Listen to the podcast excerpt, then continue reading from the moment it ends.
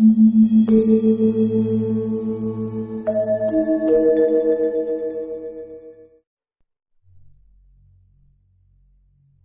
ばせ坂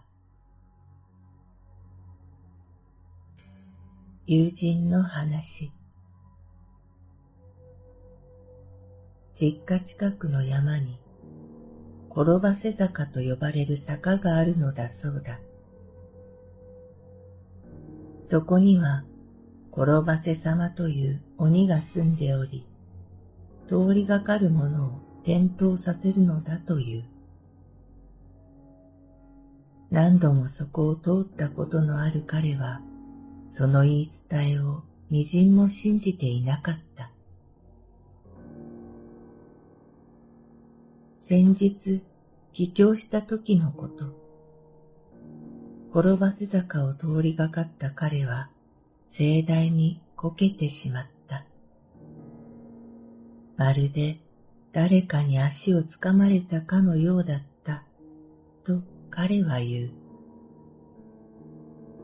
すりむいた左肘をかばいながら身を起こす。あれ？手首に巻いていたはずの腕時計がなくなっていた。進学祝いに母が買ってくれたものだった。必死になってあたりの草むらを探ったが、腕時計はもうどこにも見つからなかった。落ち込んで家に帰ると、祖母がどうしたの？と聞いてきた。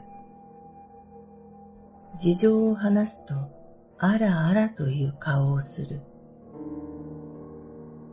転ばせ様が人を転ばせるのは、その人が身につけているものが欲しいからだって言われとるよ。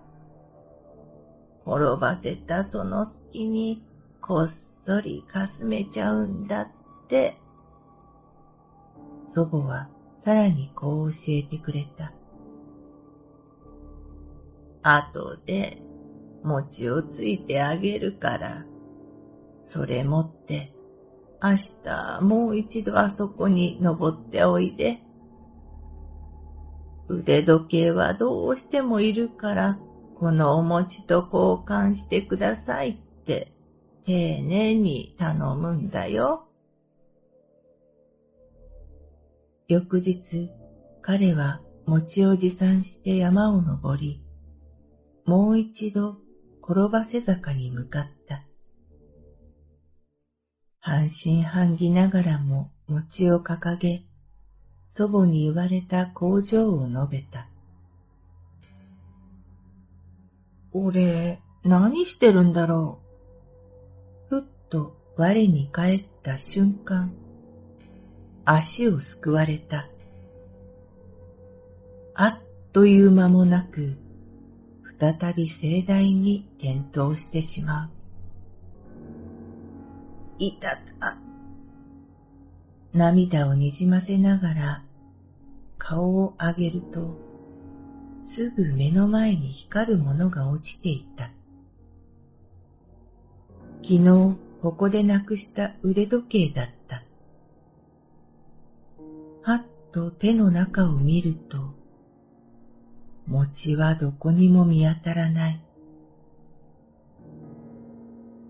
坂の上にはほうけたような彼と腕時計だけが残されていた。